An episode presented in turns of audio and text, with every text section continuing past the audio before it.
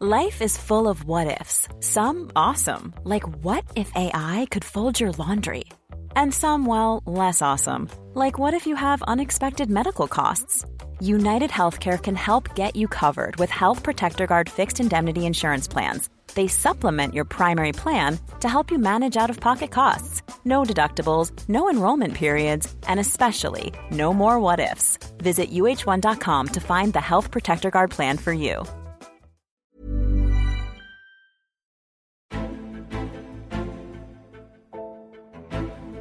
Herzlich willkommen zu einer neuen Ausgabe von Extra Time, dem Eurosport-Podcast. Heute wieder mit einem Gast, äh, über den ich mich sehr, sehr freue. Mein Name ist Tobi Dusiak und sein Name ist Martin Schmidt. Hallo Martin. Hi, hallo. Grüß dich, schön, dass du da bist. Ähm, wirklich toll, dich hier zu haben bei uns im Podcast. Wir wollen ein bisschen sprechen über die Verschanzentournee. Gern. Dein Thema. Gern. Ja. Was, was löst dieses Wort in dir aus, wenn, wenn ich es dir jetzt so hinwerfe? Vierschanzentournee. Was ist deine Assoziierung? Ja, es kribbelt gleich. Also da bringt man sich gleich in, in Form.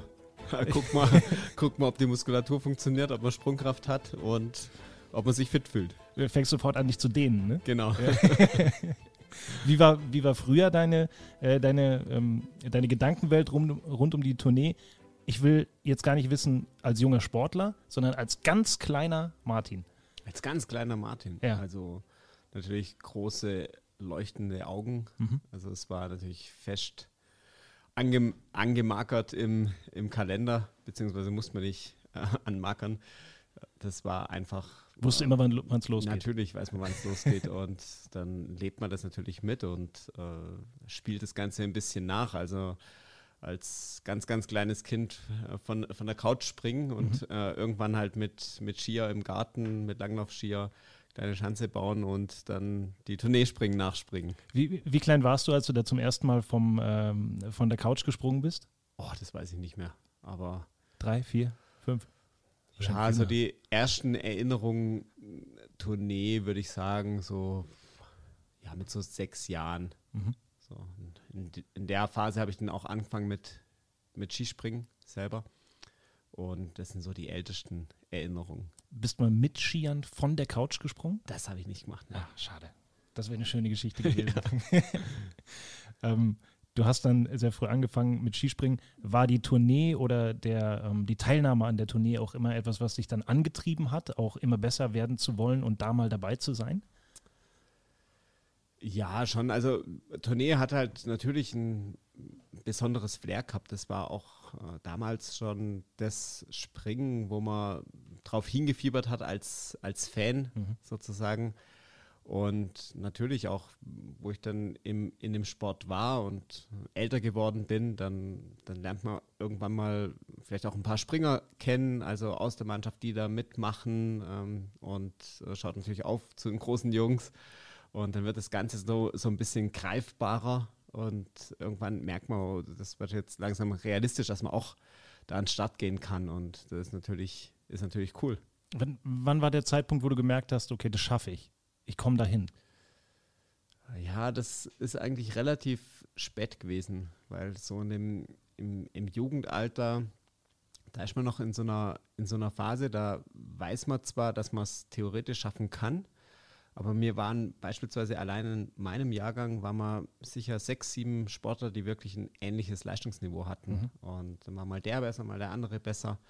Und es haben tatsächlich auch einige aus unserem Jahrgang äh, haben es dann auch geschafft, sich über mehrere Jahre im, im Weltcup zu halten oder Wer- über eine wer- lange wer war Zeit. so? Ähm, Alex Herr, Michi Uhrmann war, war in meinem Jahrgang Ja. und so, das, das ist schon auch schön, wenn man dann so mehrere Jahre dann auch in der Mannschaft zu springen, äh, zusammenspringen kann.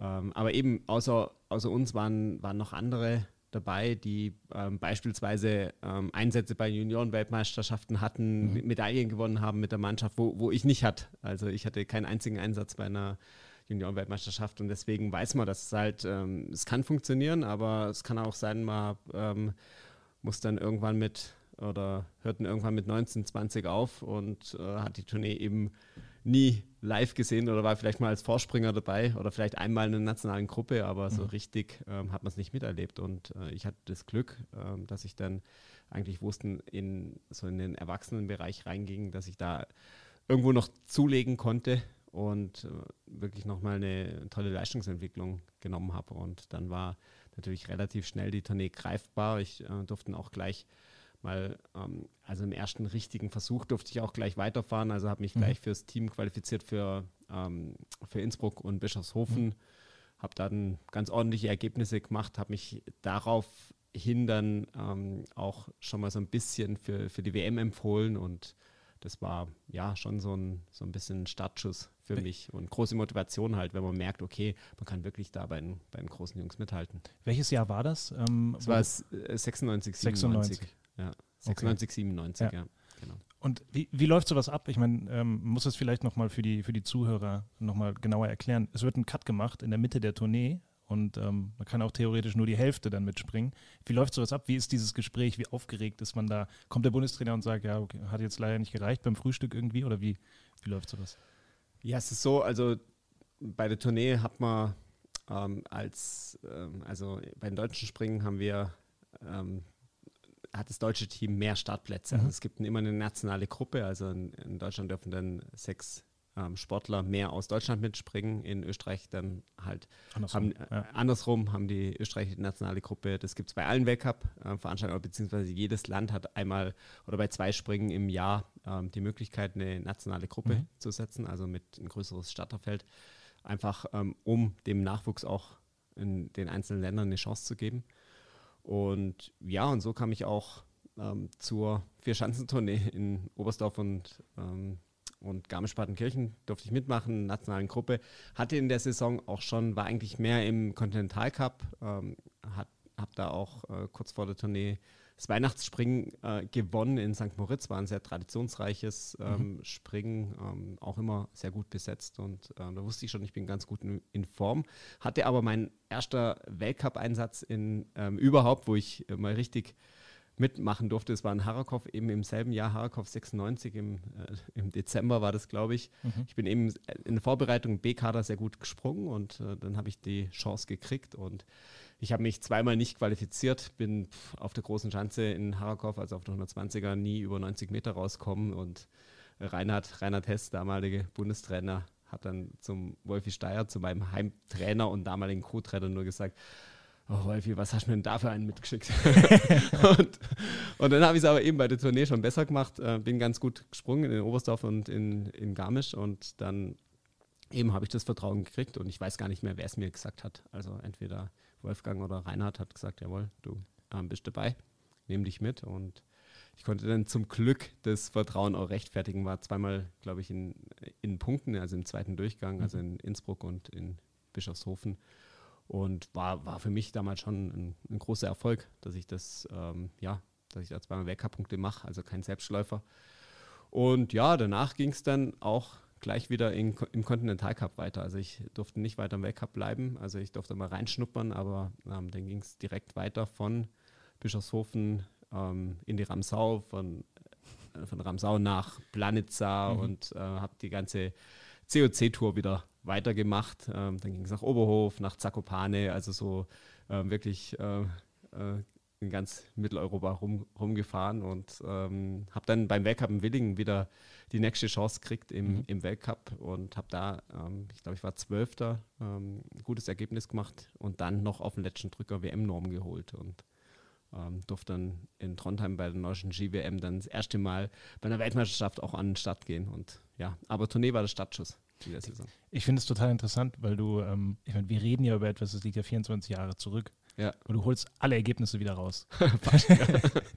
ja, es ist noch sehr präsent. Also man, man weiß natürlich noch, wie man sich gefühlt hat und ähm, ja, wie man da mal auch in den eben in den Weltcup-Zirkus, ähm, die Fischanztournee, eben die, die, größte Veranstaltung im, im Jahr da reinschnuppern kann. Mhm. Und, ähm, und dann eben geht es halt ähm, drei Tage später geht es dann halt im Continental Cup weiter und da muss man wieder, da ist dann halt nur Skispringen, da sind, sind keine Zuschauer, da ist ein internationales Starterfeld, ein großes internationales Starterfeld, wo jeder genauso will und wo einem nichts geschenkt wird, weil man jetzt einmal im Weltcup gestartet ist, sondern da ist, ist brutal hart, also auch eine enorme Leistungsdichte und da muss man sich dann beweisen wieder.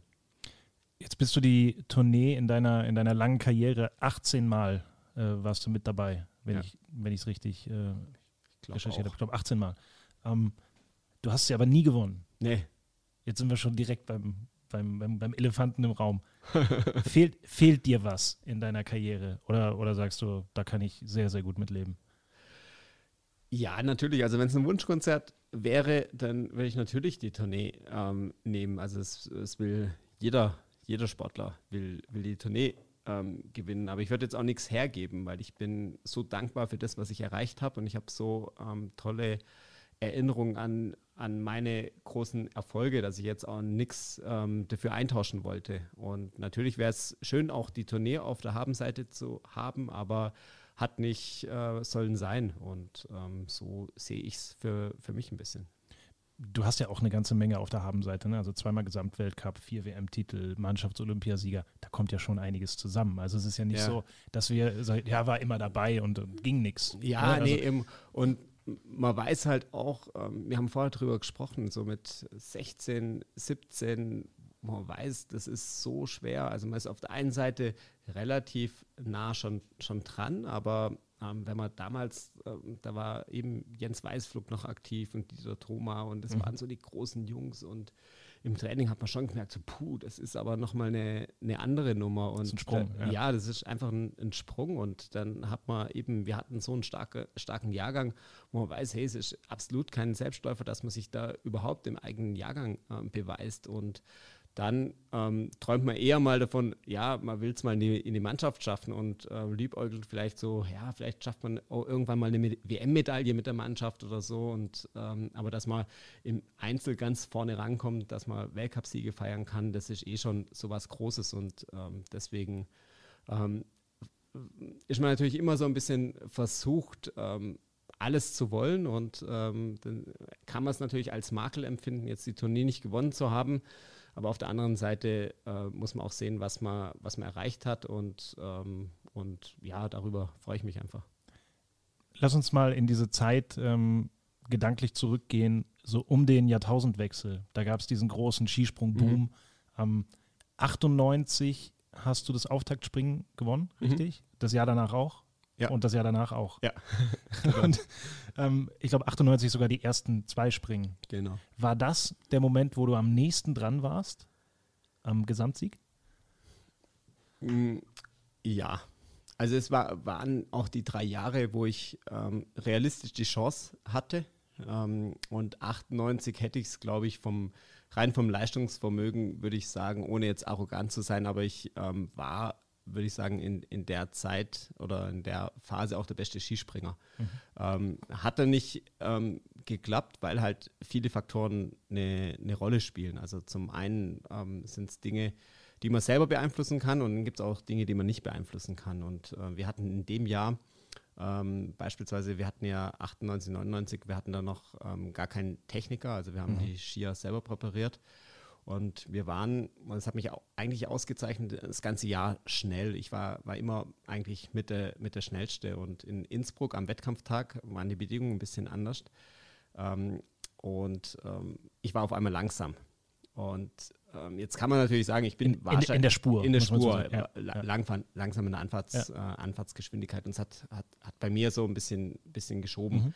Ähm, Im Nachgang haben wir schon gewusst, woran es liegt, nämlich am, oder wir haben es dort schon gewusst, an dem Tag. Ähm, Und zwar, es lag am, am Schliff.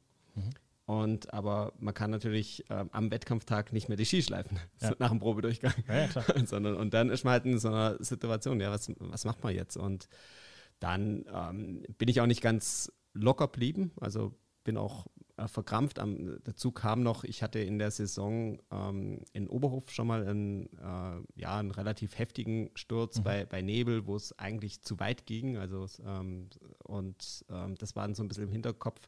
In Innsbruck hatte ich dann im, am Qualitag wieder ähm, einen Sprung, der sehr weit äh, ging, wo ich rodeln musste, wo ich mich dann auch ähm, zu sehr aufgeregt habe. Also ich habe dann auf die Jury geschumpfen und, ähm, und so berechtigt das auch war, aber so, ähm, das sind alles so Kleinigkeiten, die dich dann so ein bisschen aus dem Konzept bringen. Und dann bist du halt an dem Tag, dann kommt noch der dazu und bis dahin ist eigentlich alles super gelaufen, dann greifst du da, ähm, greifst du da einen Schnee im Quali am Qualitag, dann hast du irgendwie eine, eine komische Startnummern, wegen, durch einen Sturz ähm, darfst du nicht hinten drin springen, sondern springst am Anfang. Dann Probedurchgang auf einmal, whoop, langsam in der Anfahrt und da muss ich sagen, ähm, bin ich nicht cool geblieben und ähm, konnte die Sachen auch nicht ausblenden. Und dann kommt halt alles zusammen, du bist langsam, du springst nicht gut und auf einmal bist du halt nicht mehr ähm, der dominierende Skispringer, sondern du bist halt einer von vielen und ja. machst halt irgendwie ein, ich weiß gar nicht, was ich geworden bin in Innsbruck, halt einfach ein ähm, ziemlich schlechtes Ergebnis. Und äh, dann war eigentlich die Tournee fast schon gelaufen und dann ging es nach Bischofshofen es ähm, am, am, Trainingstag nass. Ich, ich war wieder schnell. Mhm. Und ähm, am Wettkampf. anderer Schliff dann wieder, oder wie? Nee, nee, ähm, was, bei, bei nass war man schnell. Okay. Und, oder war ich schnell und ähm, und am Wettkampftag ist wieder eisig geworden und da hat der Schliff wieder nicht funktioniert mhm. und, ähm, und dann wieder hinterhergefahren und dann war es irgendwo äh, einfach schon vorbei. Also dann ähm, ja, bin ich eben habe ich nicht die Leistung gezeigt, die ich hätte zeigen müssen, um halt die Tournee zu gewinnen. Und dann hat Janne Ahon hat die Tournee gewonnen ohne einen Tagessieg, aber er war halt konstant, eben hat ja. halt an allen Springen halt seine, seine Leistung gebracht und ähm, ja, und ich äh, konnte es halt nicht, äh, konnte halt in dem Jahr nicht umsetzen. Und dann aber nach, äh, nach der Tournee haben wir auch ähm, von der Mannschaft her oder vom, vom Skiverband hat man reagiert. Und ab da hat man dann einen Techniker dabei. Ja. Damit sowas nicht mehr vorkommt. Ja. Ist, das, ist das nicht bitter, wenn man im Nachhinein dann daran zurückdenkt und, und sich überlegt, ja gut, eigentlich waren das Dinge, konnte ich nicht wirklich beeinflussen. Ja, aber das gehört ja zum Sport dazu. Also ähm, es gibt ja auch Springen, die man, die man gewinnt. Äh, das nimmt man so als selbstverständlich, aber es kann ja auch sein, dass es da einem anderen Springer so ging. Mhm. Also äh, Stimmt, ja. natürlich ähm, sagt man immer, hey, da, da war ich so eine Granate, da ist keiner an mich rankommen. Aber wer weiß, was die anderen da für Probleme hatten. Mhm. Und na, na, natürlich, also von allein gewinnt man auch nicht. Also muss schon auch ähm, ein bisschen was zeigen, aber im Sport muss halt, wenn man halt ganz oben stehen will, muss halt alles zusammenpassen und ähm, das, das ist einfach so. Und so gibt es halt, kann man ähm, alles irgendwo erklären. Also auch die ähm, Folgenjahre kann man so auseinandernehmen und für sich analysieren und einordnen, wieso es so gelaufen ist und was man hätte vielleicht besser machen können. Und unterm Strich muss man sagen, es hätte klappen können. Also ich hatte drei Jahre die Form, wo es hätte klappen können. Ich würde sagen, im letzten Jahr 2001, da war Adam, Adam Malisch war brutal stark. Mhm. Er kam da zur Tournee echt in einer Wahnsinnsform, ist von Springen zu Springen immer besser geworden, so eine richtige Form reingekommen. Da muss man sagen, wäre es wirklich extrem schwer. Da hätte es auch wirklich perfekt laufen müssen, dass es klappt. Und in den anderen beiden Jahren hätte ich es vielleicht machen können, machen, machen müssen, aber hat halt nicht geklappt, waren halt andere besser.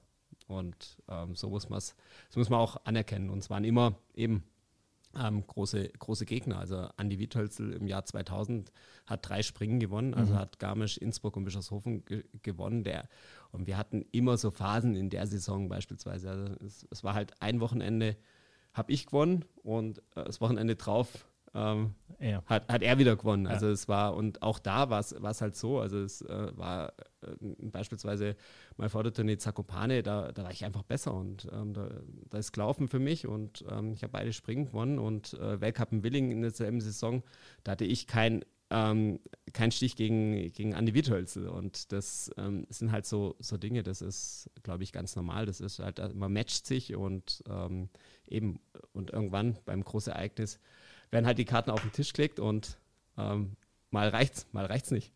Wie, welche Rolle hat damals dieser, dieser Hype gespielt, der, der um euch entstanden ist? Man muss das für die, für die Leute, die jetzt ein bisschen jünger sind, ähm, dich trotzdem kennen, ähm, irgendwie auch mal sagen, als du Anfang 20 warst, da war Skispringen, das, das, war unfassbar. Also bei jedem ja. äh, Wettkampf, ihr wart ja Nationalhelden. ihr wart in jeder Zeitung, ich hatte auch ein Poster, ja, so, so ein, so ein Klappposter irgendwo. Du hattest irgendwie ganz wild gefärbte Haare und natürlich immer die, die, die, bekannte Mütze dann auch dazu auf. Ähm, da war ja schon ordentlich was los, wenn ihr in der Stadt wart. Wie konntest du dann trotzdem irgendwie dich fokussieren auf dieses große Ereignis?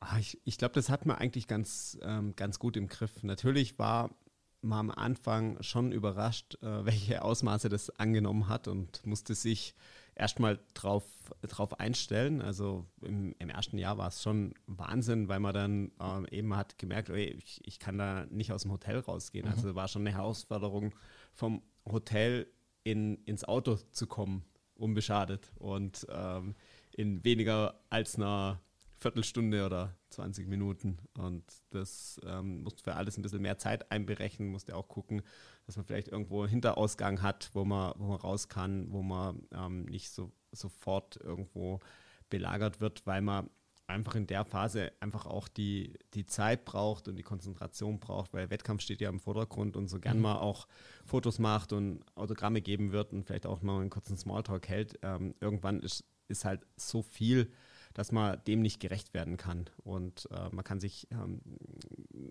20 Minuten hinstellen, Autogramme schreiben, Fotos machen, aber es, sind, es warten dann immer noch so viele Leute, dass die Enttäuschung genauso groß ist, wie wenn man nach zwei Minuten gegangen wäre. Und deswegen ist es so, war, war das emotional manchmal gar nicht so einfach, ähm, einfach zu merken, man muss jetzt, ähm, man muss jetzt Menschen enttäuschen. Und die, wo man ganz genau weiß, hey, die, die, die warten hier, die, die stehen jetzt hier in der Kälte seit 8 Uhr morgens. Ja, jetzt ist, die campen vorm Hotel, ja. Jetzt ist 14 ja. Uhr, du kommst raus und äh, genau das ist jetzt der Letzte oder die. Letzte, die noch ein Autogramm kriegen oder ein Foto kriegen und, und dann mache ich mache ich, äh, mach ich Schluss und, und, ja, ja. und, dann ähm, ja. sieht man aber äh, so viele ent enttäuschte Gesi Gesichter, die hinterher rum, ja, nur bei mir, ich war doch schon so lange und ich bin ein größer Fan und oh nein, okay, noch eins und dann merkst du, die Situation ändert sich nicht, es wird nicht besser und ähm, da ist man schon emotional manchmal in so einem, in so einem Zwiespalt, das tut einem auch weh. Gab es da jemanden, der euch dabei geholfen hat, damit umzugehen? Also das, das klingt natürlich alles immer mega, aber ja. gerade die Sachen, die du, die du erzählst, du musst eben auch Menschen enttäuschen und dann ist das Feedback vielleicht auch mal ganz kurz nicht so rosig, wenn man Menschen enttäuscht. Gab es da jemanden, der euch äh, geholfen hat, das äh, so in die richtigen Bahnen zu lenken? Ja, wir hatten keinen, ähm, in der Zeit keinen Sportpsychologe oder so dabei. Also ähm, da waren wir eigentlich mehr auf uns selber gestellt. Wir hatten, glaube ich, so im Trainerteam schon einen ganz guten Draht und so die ganzen Betreuer, die dabei waren, haben schon geguckt, dass es uns äh, gut geht und dass das ähm, ja, dass auch viel von uns äh, ferngehalten wird, dass wir einfach so die Ruhephasen haben, aber es war teilweise halt einfach auch nicht, ähm, nicht möglich und man war auch von Veranstalterseite nicht, nicht darauf vorbereitet. Also heute ist das alles, läuft das alles wesentlich kanalisierter ab. So die Absperrungen sind, sind klar. Das war damals war man einfach darauf auch nicht vorbereitet, auch vor Ort an der Schanze nicht. Und da musste man noch teilweise noch gucken, wir mussten ja an, an vielen Schanzen noch hochlaufen, mhm. also einen Anlauf hochlaufen, da muss man teilweise durch die Zuschauer durch und dann ähm, muss man gucken, ähm, dass natürlich die, die Ski, dass der, dass der Schliff nicht verkratzt und so, und hat man die Sorge noch und ähm, und das war dann schon nicht immer einfach, aber insgesamt würde ich sagen, haben wir es haben ganz gut hinkriegt und haben da auch einen guten Weg gefunden, dass wir schon auch, ähm, sage ich mal, unserer Rolle gerecht werden, dass wir also auf beiden Seiten, also dass wir sowohl unserer sportlichen Rolle gerecht werden, natürlich, das hat Priorität, aber dass man auch, ähm, sage ich mal, den, den, Fans was zurückgibt. Fühlt man sich dann zwischendurch auch vielleicht mal so ein bisschen so als, äh, ich meine, da ist ja dann wahrscheinlich auch Druck drauf. Ne? Ich meine, du bist das Gesicht des Skisprings, ähm, du und, und Sven, Sven ja. Hannawald. Ähm, das war ja schon so eine, so eine Two-Man-Show irgendwie. Ähm, mhm. Ihr repräsentiert Skispringen und es wird so groß. Das liegt an euch. Ähm, ist da Druck? Ja, das, das finde ich, das, das ging. Also es war so, dass ähm, ich fand es schön, dass, äh, dass mir irgendwo dass, dass, ja, dass es verfolgt wurde, dass, äh, da, dass wir eine gewisse Aufmerksamkeit erzeugt haben und ähm, ja, aber dann hat man sich einfach auf, ein, auf sein sportliches Tun konzentriert. Und ich glaube, wir haben da schon, wie gesagt, einen guten Weg gefunden, dass man einfach fokussiert bleibt, dass man versucht, einfach gut Ski zu springen, dass man seine Hausaufgaben macht und dass man einfach handlungsorientiert bleibt. Und so das Warum und die Bedeutung und so, da äh, hat man eigentlich auch gar keine Zeit, sich da viel Gedanken zuzumachen. Das kommt wahrscheinlich eher hinterher dann, dass man so diese, diese Zeiten nochmal reflektiert und sagt, wow, schon, schon ganz schön krass, was damals abging. Ja. Ähm, lass uns nochmal über Sportliche reden. Ja. Ähm, Sven hat dann in dem Jahr die Tournee gewonnen und zwar mit allen vier Springen. Ja. Das war das erste Jahr, wo du das Auftaktspringen dann nicht mehr gewonnen hat hast. Hat er gewonnen, ja. ja dann hat er. ähm, was hat er gehabt? Ähm, du warst ja auch nah, äh, nah an ihm dran. Was hat er gehabt, was dir in den Jahren vorher immer so ein bisschen gefehlt hat? Oder hat er, hat er einfach den Moment einfach gehabt? Also er hatte definitiv die, die Form, die es braucht. Also es, es muss ja auch ähm, passen vom Formaufbau und ähm, das, ähm, sage ich mal, gerade im Skispringen kann man das nicht, ähm, ja, nicht so genau planen, wann man die Topform hat. Also ich ähm, würde sagen mal, ähm, ich habe es eigentlich immer gemocht, so, äh, so Tournee vorzubereiten über Weihnachten, noch mal ein paar Tage Ruhe äh, mir hat Ruhe immer gut getan und dann, sage ich mal, hochmotiviert und äh, wirklich körperlich topfit zur Tournee zu gehen und dann, ähm, dann geht's los. Es hat schon einen besonderen Reiz und ich glaube, dass Sven ähm, konnte das auch, ähm, sich so auf ein großes Ereignis einstimmen. Und, aber die Form brauchst du natürlich. Mhm. Und, ähm, und manchmal kommt halt so eine Form ähm, zwei Wochen früher oder zwei Wochen später. Und dann ähm, bist du aber in dem, dem Moment machtlos. Aber das ähm, hat er sich erarbeitet und das hat er gehabt.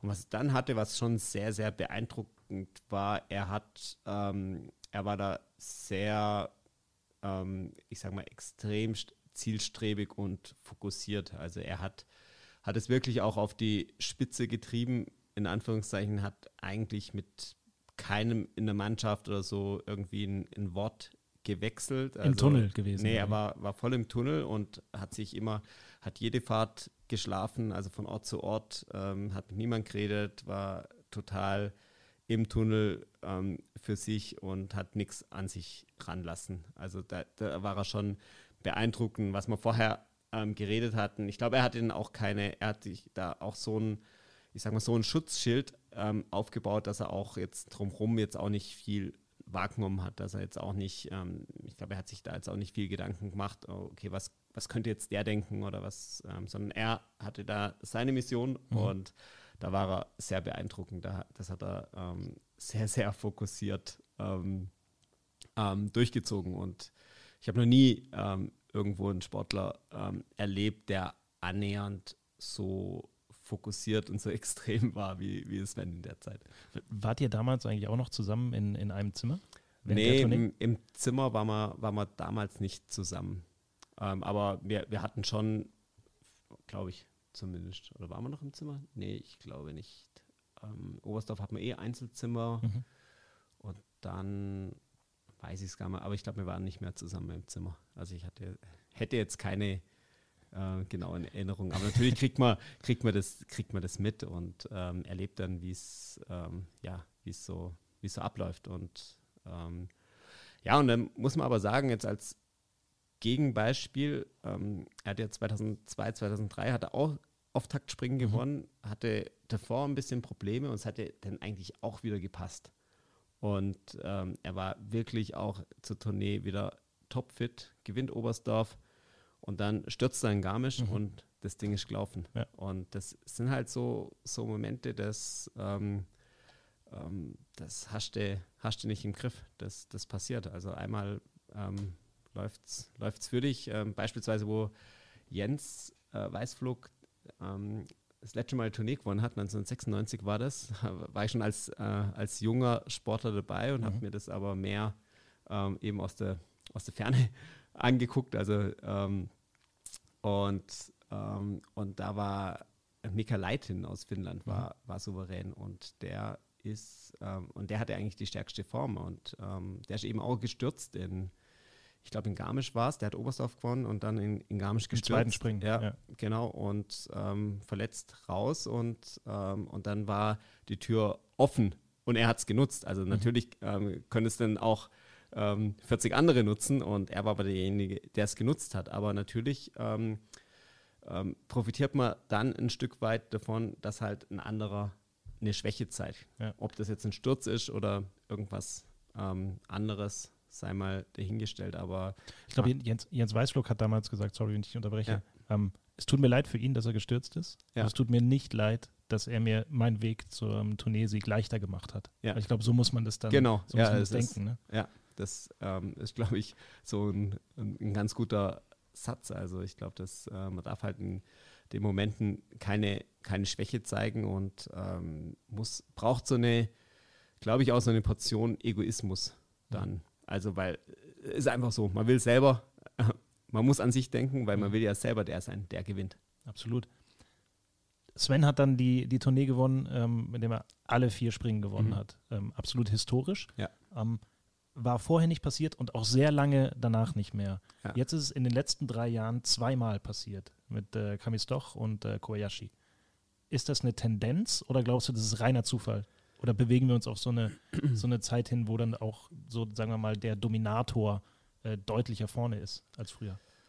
Ja, würde ich nicht sagen. Also es ist so, also erst einmal muss man im Sven wirklich gratulieren, weil er war auch derjenige, der 98 ähm, dafür gesorgt hat, dass nicht ein anderer schon macht, weil da hat Funaki drei Springen Mhm. gewonnen und, ähm, und ja, dann ähm, hat er Bischofshofen gewonnen und hatte sich selber Er hat sich selber Prinzip, erarbeitet. er hat sich selber wirklich erarbeitet. Also wenn es einer verdient hat, dann, dann er. Und dann gibt es ja so, ähm, auch früher so, so wilde Geschichten, dass ähm, äh, Japaner 72, Yukia Kasaya, ähm, fährt nach drei Springen, nach drei Erfolgen bei der Tournee ähm, oder beim, bei einem Tourneespringen, also mit der Chance auf den Grand Slam, fährt er nach Hause für Olympia-Vorbereitung. Das war ähm, das, ist das japanische, also er hat sich selber entschieden, aber das japanische Team wurde abgezogen nach Innsbruck und ähm, für Olympia-Vorbereitung. Hatten auch geklappt, zumindest auf der kleinen Schanze mit einem Dreifachsieg der Japaner. Aber trotzdem. Auch die- komisch, ja. Aber kann man sich jetzt auch nicht mehr vorstellen. Und ähm, ja, und dann kam eben im, in Sven sein Grand Slam und das war schon enorm mit so die, die Belastung und was dann ähm, nach Innsbruck, wo das dann wirklich greifbar wird und wo es wirklich so jetzt der, der Showdown und dann hat er so performt in Bischofshofen, das war, war schon genial. Ich glaube, es hätte auch eben früher passieren können. Also das ist, ähm, Funaki hätte die Form gehabt, aber war halt das Sven besser in Bischofshofen. Und ähm, wir wissen nicht, was bei Funaki an dem Tag war. Ähm, entweder ist er auch am Limit gesprungen und der andere war einfach besser oder er hat vielleicht auch irgendwelche Fehler gemacht das, und einen Druck vielleicht auch nicht standgehalten. Das ist jetzt alles Spekulation. Dann gab es mal eine, eine Phase, da hat man gesagt, ähm, es wird keine, ähm, hat man von, von der FIS geguckt, dass, ähm, dass man im Material ähm, im Reglement ein paar Sachen verändert. Und dann hieß es mal eine Zeit, ähm, es wird keine Seriensieger mehr, mehr geben. Weil das hieß dann so bei, auch schon in, in meiner Zeit, ich hatte dann zehn Siege, elf Siege in der Saison, dann ist Sven mit dem Grand Slam und ähm, dann hat es irgendwann geheißen, jetzt gibt es keine Seriensieger mehr. Jetzt ist das Feld so eng, die, die Leistungsdichte ist so enorm, ähm, es wird sich keiner mehr so deutlich absetzen. Und dann ein paar Jahre später hat man, hat man sie wieder, die Seriensieger, und mehr, mehr denn je. Und ich glaube, die einfachste Antwort darauf, dass man es jetzt eher häufiger sieht, ist, dass sich die Schanzen ein Stück weit angeglichen sind, moderner geworden sind und dass vor allem die Bedingungen ähm, stabiler geworden sind. Und jetzt kann sich ein Springer in Topform auch, auch durchsetzen, weil einfach die Bedingungen gleichmäßig sind. Die Spur ist immer gleich. Man hat eigentlich, man hat an allen Schanzen eine, eine künstliche Anlaufspur, die vereist ist. Man hat ganz konstante Bedingungen und den Faktor Wetter oder zumindest Anfahrtsgeschwindigkeit, ähm, der Faktor ist schon mal draußen. Dann ist der mit der Windgate-Kompensationsregel, ähm, ist der Windeinfluss schon draußen, weil ähm, früher war natürlich, muss man auch das Glück haben, dass man auch gute Bedingungen hat, weil das sieht man heute in einem Wettkampfverlauf, wenn wir jetzt die Regel nicht hätten, ähm, da ähm, bist du halt manchmal einfach machtlos. Also wenn Ja. alle Aufwind haben und du hast, hast Rückenwind, dann kannst du noch so gut springen, dann wirst du nicht an dem mit Aufwind rankommen. Und ähm, heute wird es über die ähm, Wind-Gate-Kompensationsregel ausgeglichen und ähm, da ist der Einfluss einfach der äußeren Bedingungen auf das Ergebnis ähm, minimiert und nicht mehr so krass wie, wie früher. Und früher musste, müssten halt die Faktoren zusammenpassen. Also du brauchtest die Form, du ähm, ähm, musstest ähm, einfach das alles abrufen können, musstest dem Druck standhalten und die äußeren Bedingungen müssten passen. Und ähm, das ist heutzutage in, in den letzten Jahren sicherlich einfacher geworden. Du hast jetzt eben schon so ein bisschen über die Schanzen gesprochen. Ich will das gerne zum, zum Schluss auch noch mal so ein bisschen machen. Wenn jemand jetzt die Tournee anschaut, auf welches Springen sollte er besonders achten? Welches ist das wichtigste Springen? Gibt es das überhaupt? Oder wo, wo kann man am meisten äh, Boden gut machen, sich, einen- sich einen Vorsprung erarbeiten? Ach, puh, das ist schwierig. Also ich, Oder gibt es eins, wo das gar nicht geht? also mein Lieblingsspringen ist Oberstdorf, muss ich Ja. Wie könnte es denn anders sein? Wie komme ich jetzt da drauf? Nein, also ich, ich, ich, ich finde, also unabhängig jetzt von meinen Erfolgen, also wahrscheinlich bin ich schon ein bisschen voreingenommen, aber Oberstdorf ist einfach von der Atmosphäre, von der Stimmung einfach so, so besonders. Und ähm, ich finde, das lohnt sich, lohnt sich immer und da geht das Ganze los. Aber natürlich, die Tournee ist erst in Bischofshofen vorbei. Also wenn man es wissen will, dann muss man bis Bischofshofen warten. wenn, du, wenn du Oberstdorf ansprichst, ich habe mir hier noch was notiert. Es gibt einen Oberstdorf-Fluch. Echt? Hast du schon mal von, davon gehört? Nee. Dass der, der in Oberstdorf gewinnt, eigentlich selten die Tournee gewinnt. Ja. Ist es, also es ist kein Thema unter den Springern wahrscheinlich, wenn du es gar nicht kennst. Also ich, ich würde jetzt auch ein paar kennen, die Oberstdorf gewonnen haben und ähm, die Tournee gewonnen haben. Ähm, aber also naja, ideal ist natürlich, wenn man Zweiter oder Dritter wird in Oberstdorf dann, oder? Also die letzten, glaube ich, 13 Jahre war der spätere Turniersieger immer schon auf dem Podest in, ja. in Oberstdorf. Und Im Jahr davor, also vor 14 Jahren, war es Anders Jakobsen und der war Vierter in Oberstdorf. Also auch nicht so richtig schlecht. Also man muss schon gut sein in Oberstdorf. Also du musst ja sowieso bei der Tournee ähm, grundsätzlich mal immer im Dunstkreis des Siegers ja, ja, irgendwo genau. sein. Du musst ja gar nicht gewinnen. Nee, aber im Dunstkreis musste schon sein. Also und ähm, ja, ich, ich glaube, es ist einfach, ähm, natürlich ist, äh, wenn man, man hat halt gleich die, ähm, die Fragen, äh, man, je nachdem, wie man das Springen gewinnt, gilt man halt gleich als, als Tourneefavorit und muss halt der, der Rolle und der Erwartungshaltung irgendwo gerecht werden. Und ähm, wenn man Oberstdorf nicht gewinnt, sondern nur Zweiter oder Dritter ist, dann kann man natürlich noch ein bisschen mehr in Angriffsmodus schalten und dann ähm, bewegt man sich halt nicht ganz im Fokus und ähm, hat vielleicht noch mal ein bisschen mehr Ruhe auch für sich selber. Also man muss nicht so noch, hat halt das äh, Thema Tunisik noch, man weiß, ähm, man ist in Form, man hat die Möglichkeit und man kann angreifen und ähm, stellt aber auch keiner blöde Fragen, wenn man dann einen schlechteren Wettkampf macht und die, ähm, ja, genau. Also. Die, die blöden Fragen, die mache mach ich jetzt.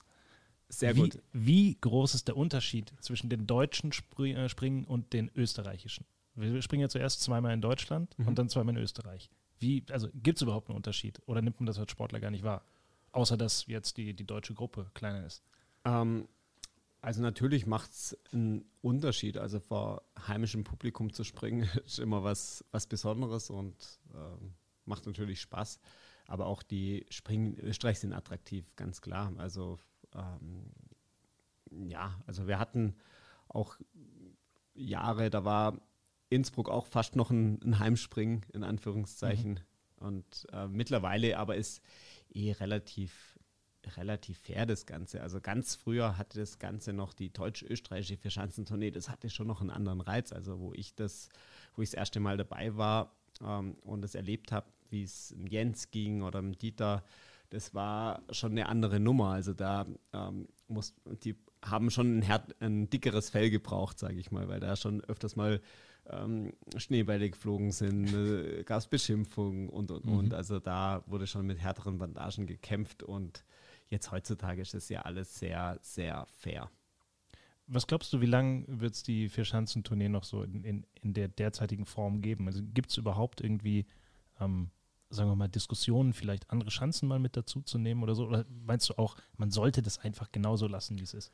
Nee, man wird keine anderen Chancen dazu nehmen oder auch keinen Veranstaltungsort austauschen. Also ich glaube, die Veranstalter haben da einfach was äh, geschaffen ähm, und da tragen alle vier Orte ihren Teil dazu bei und da ist, glaube ich, keiner, ähm, ja, da ähm, empfiehlt sich keiner, da auszusteigen und äh, gibt es auch gar keinen Grund. Also jeder Ort hat irgendwo einen ganz besonderen Reiz, einen ganz besonderen Charme und äh, also ich finde es gut, wie es so ist und ich glaube, darin liegt es auch. Es ist ein bisschen, äh, im Tennis wird man die Grand Slam-Turniere wahrscheinlich, wahrscheinlich, auch nicht, ja. auch nicht ändern. Das ist ein guter, guter Vergleich. Ja, ja. und ja, die Tour de France wird auch immer in Frankreich stattfinden, auch wenn es manchmal. Die fahren immer woanders äh, lang. machen immer so einen kleinen, kleinen Schlenker, aber, aber mehr, mehr auch nicht. Am Ende ist immer also, Paris. Genau, am Ende ist Paris und ähm, das werden sie wahrscheinlich eher, eher nicht in Frankfurt machen. ja, auch vermutlich. Finger weg von der Vierschanzentournee. Genau. Ähm, wir freuen uns auf jeden Fall drauf, auf die Vierschanzentournee. Ähm, dieser Mythos Vierschanzentournee gibt der dir als, äh, als Sportler, äh, solange wie du in deiner Karriere bist, was gibt er dir? Und wenn ich die Frage andersrum stelle, du hast 2014 deine, deine Karriere beendet. fehlt dir die Tournee ein bisschen als Sportler? Also mir, mir, fehlt sie nicht, weil ich ja nach wie vor jedes Jahr dabei bin. Also das, Logisch. Das ist, ja.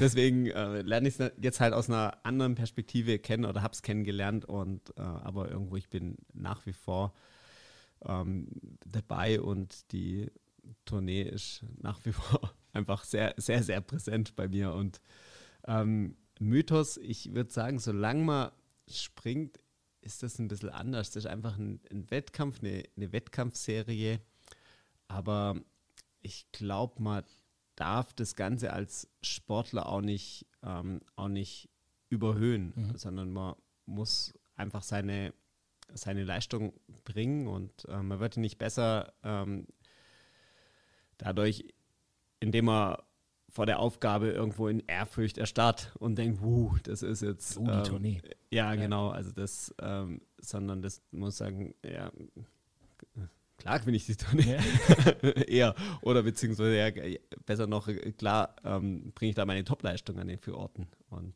ähm, und das steht dann eher im Vordergrund. Und man macht sich um das Drumherum eigentlich, sind ja alles Dinge, die sollte man eher ausblenden, weil sie ja einen ablenken von ähm, von der eigenen Leistungserbringung. Und darauf sollte man fokussiert sein.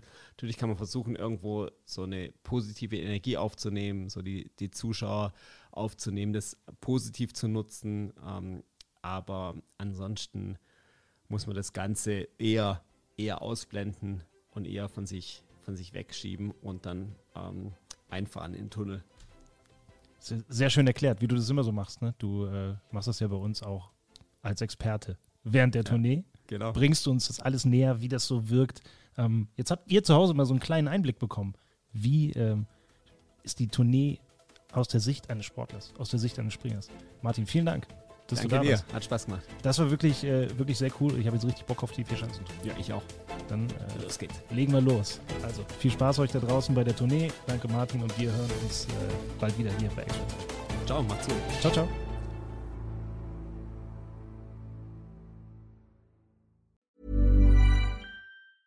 Even when we're on a budget, we still deserve nice things. Quince is a place to scoop up stunning high-end goods for 50 to 80% less than similar brands.